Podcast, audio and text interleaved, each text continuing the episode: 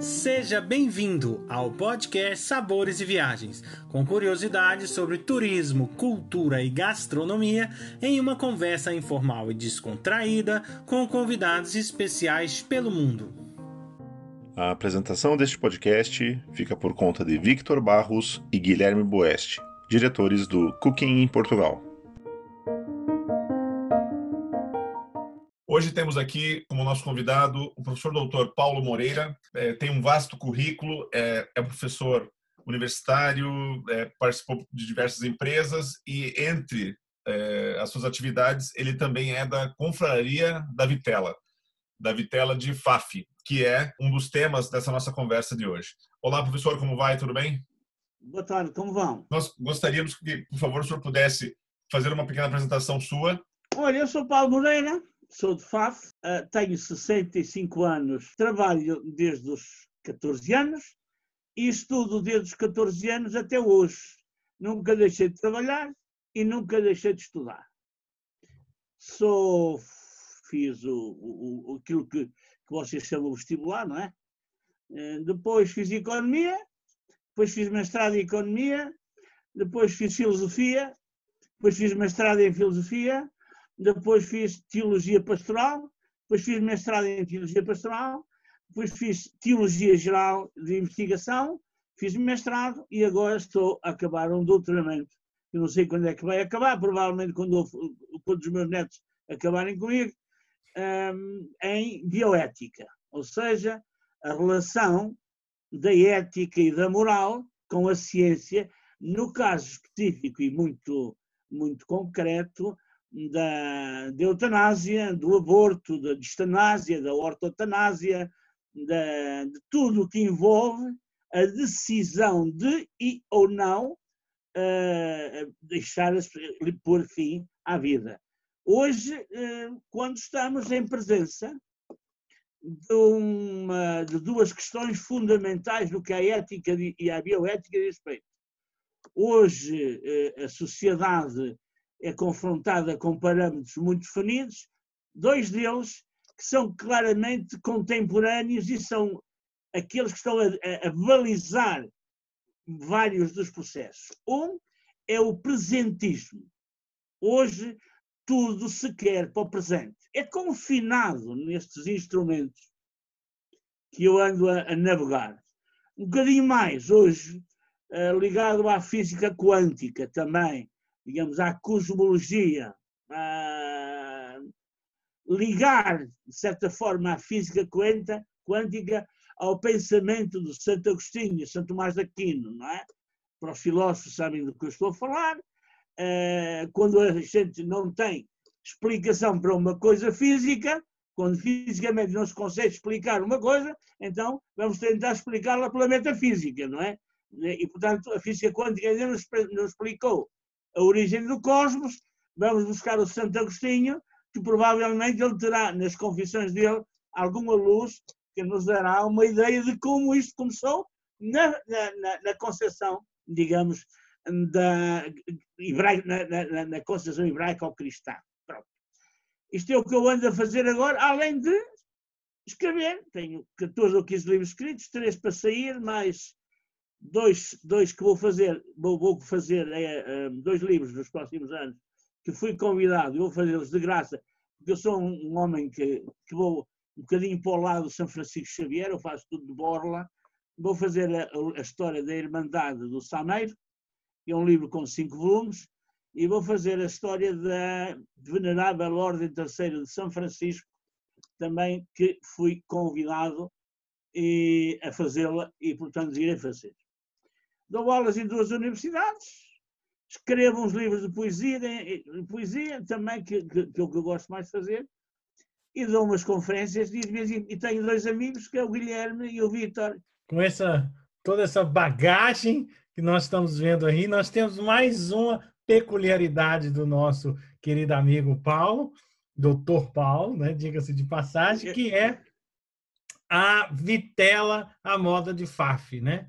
E eu queria que o senhor falasse assim: qual é o segredo dessa vitela que é um espetáculo?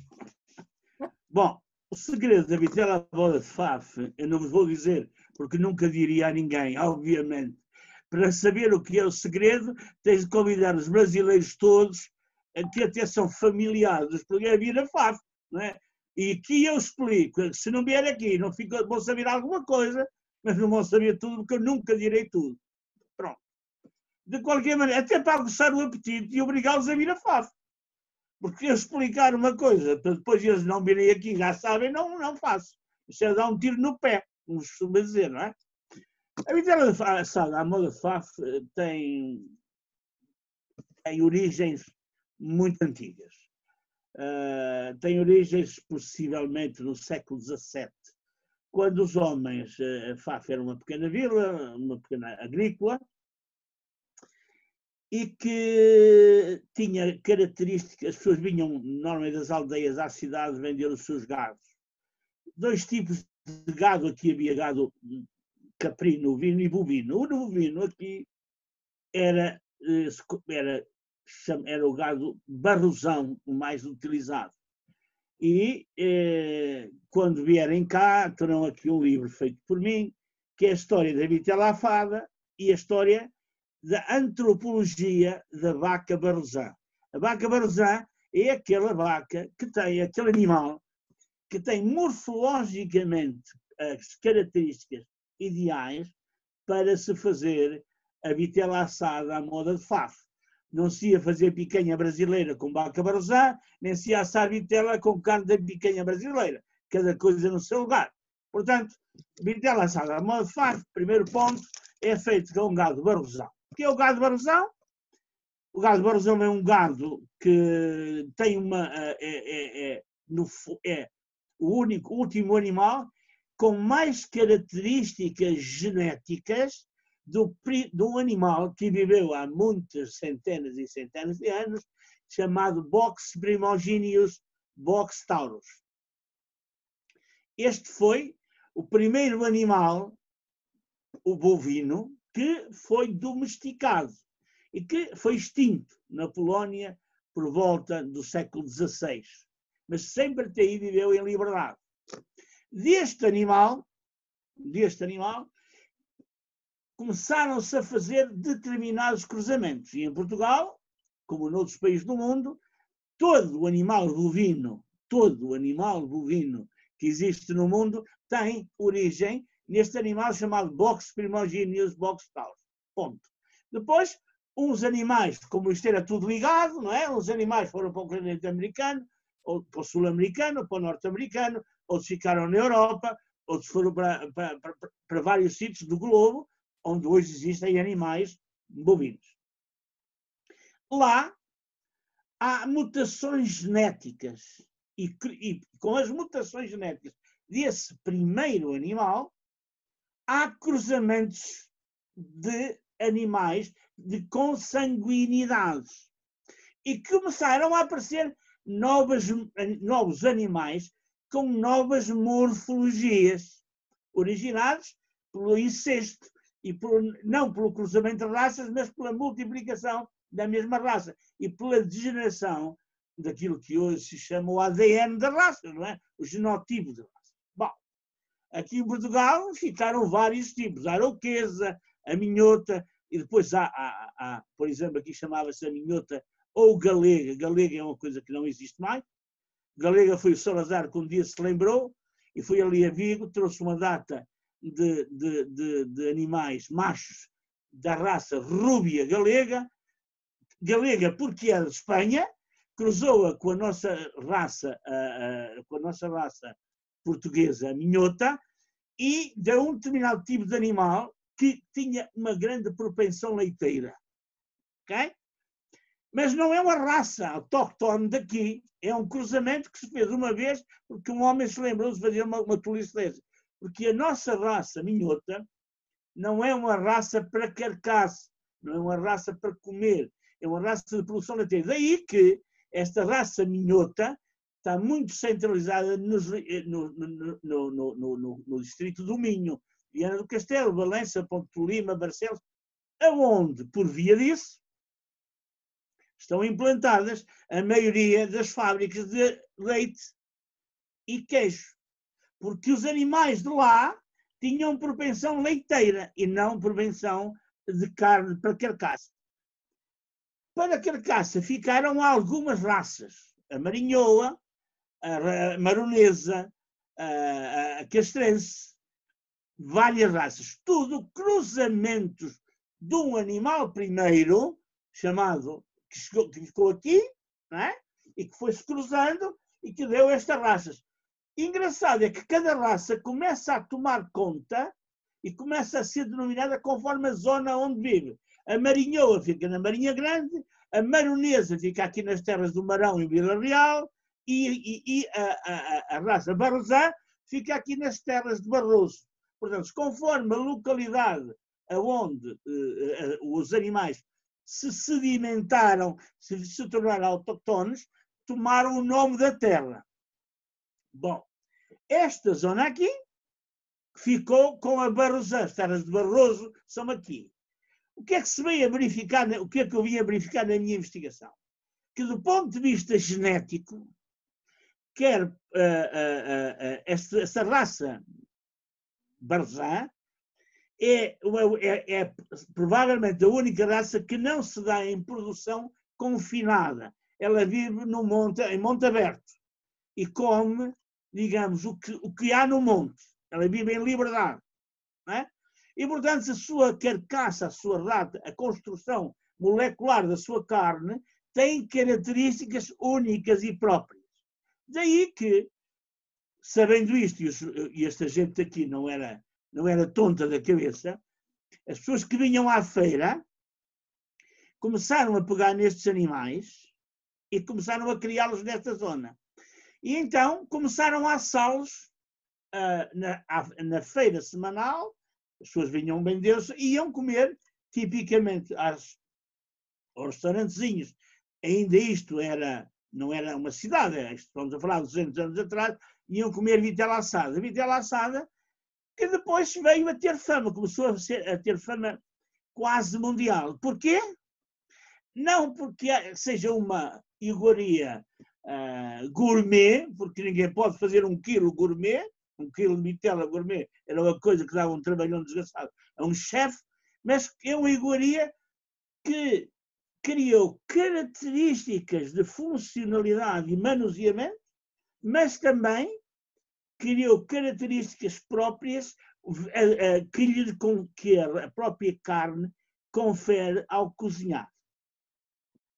Portanto, temos que a vitela assada à moda de Faf é feita com animais de raça barrosã, normalmente mortos, mortos antes dos 4, 5 meses de idade, mais ou menos na altura do desmame, para ser tenra, não é?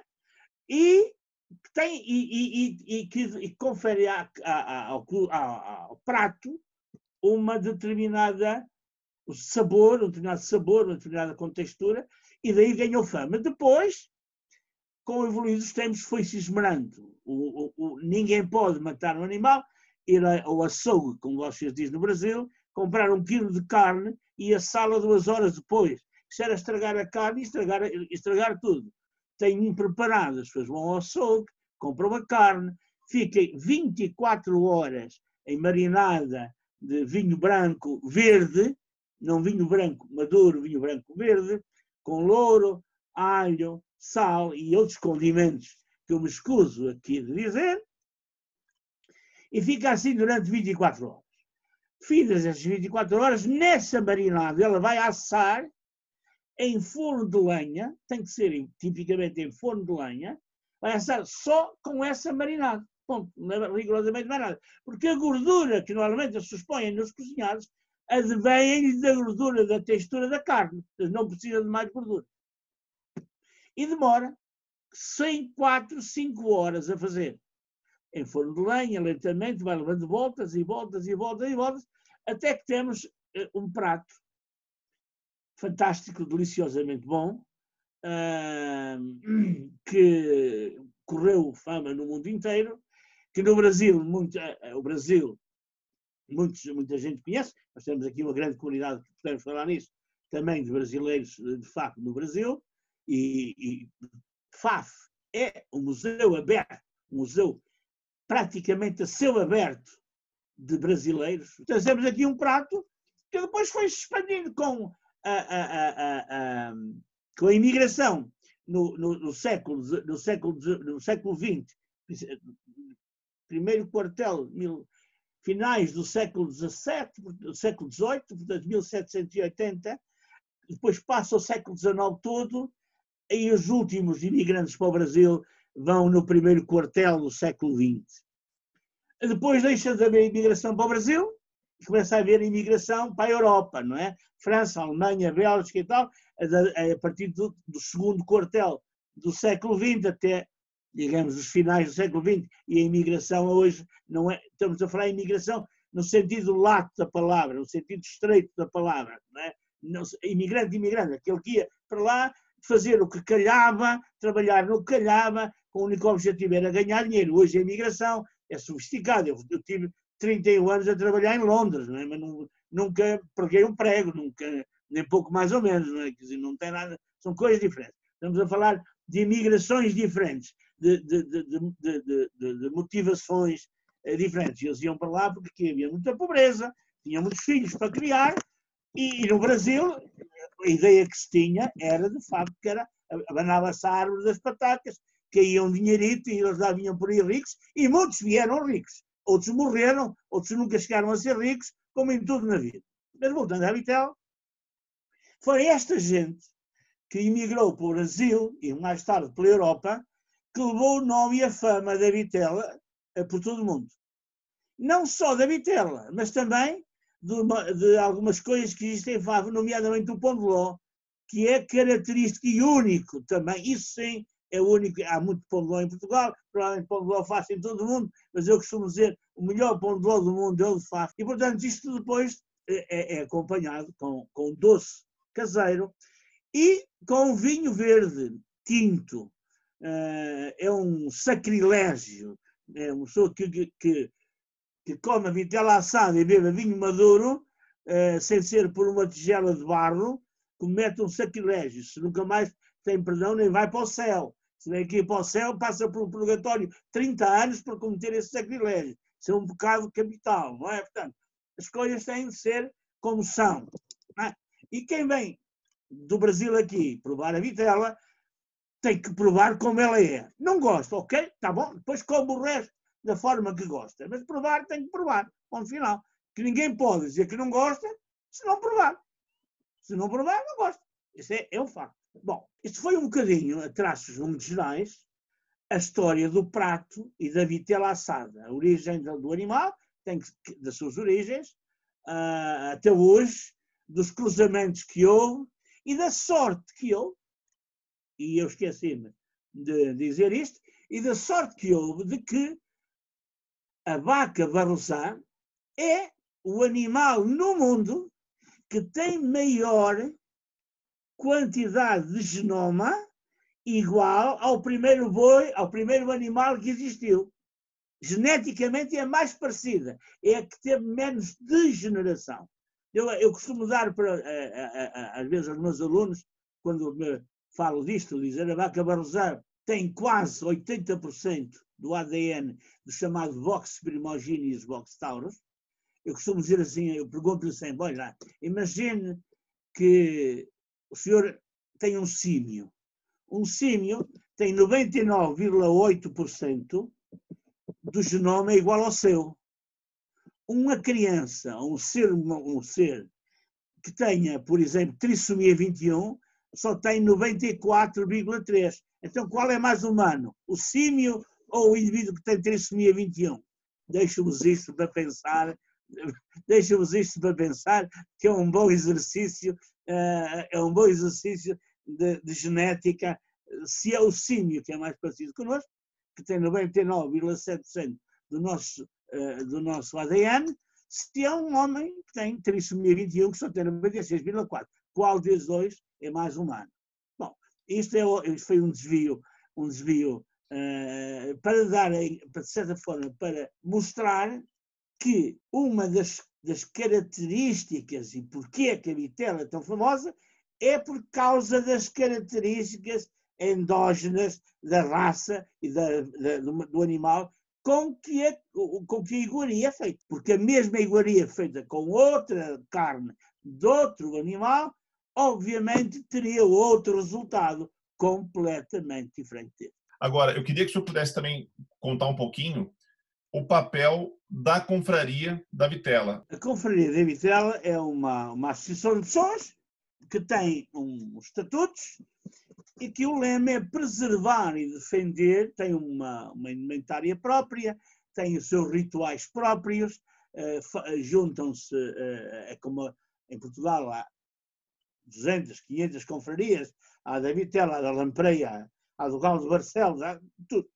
Mas esta tem que a, a função principal é, primeiro, dar a conhecer uh, o prato, dar a conhecer, uh, digamos, como é que ele é confeccionado, dar, uh, levar a um certificá-lo, que é o que estamos agora a tentar fazer, certificá-lo, e, sobretudo, certificar restaurantes que o irão, depois de certificados, servir na sua versão original. Um dos problemas é que hoje em FAF toda a gente faz uh, vitela assada, mas nem toda a gente faz vitela assada na sua versão original. Ora, a confraria tem a missão, e eu que está a tratar neste momento, de, de certificar o prato para depois poder certificar os restaurantes que irão ter um caixa na porta dizer restaurante certificado. E, e aí sim, fica o prato certificado. A confraria junta-se todos os anos, faz uma festa grande, faz, é, é, é, digamos, é, faz uma chamada, uma, faz até uma festa, é uma festa, uma, uma exposição gastronómica que dura dois, três dias, em que vêm pessoas quase de todo o país e algumas de fora aqui para provar a vitela assada à moda de Faf. E, portanto, essa é a organização da confraria, fez o livro, eh, este livro foi feito por mim, mas foi a, a, a confraria que o pagou. Que o pagou. E, portanto, a, funda, a, função fundamental é a da confraria dar a conhecer. As confrarias são, no fundo, baluartes onde está, onde estão as receitas originais da maioria das grandes iguarias deste país, que, for, que passaram quase que por osmose, digamos assim, da receita conventual para as confrarias que hoje, melhor que os conventos, a podem preservar. Hoje os conventos não existem, elas passaram do convento para as pessoas, criou-se a confraria para as preservar, porque senão ia-se iam perder no tempo. Nós gostaríamos de agradecer muito sim, a vossa presença, de poder explicar um pouquinho sobre eh, esses pratos de FAF que são tão fantásticos e maravilhosos. Espero cá recebê-los, estejam à vontade, sempre precisarem de mim, estejam à vontade, exponham. Muito obrigado, Dr. Paulo Moreira, por nos levar nesta viagem gastronômica e cultural incrível pelo norte de Portugal. Convido a todos para o nosso próximo podcast Sabores e Viagens, com a presença do Dr. Miguel Clarinhas, que irá nos falar sobre a deliciosa e icônica iguaria de Portugal, os pastéis de Belém. Acompanhe também todas as novidades que vêm por aí. Basta digitar Cooking Portugal nos canais do Instagram, Facebook e YouTube. Esperamos vocês!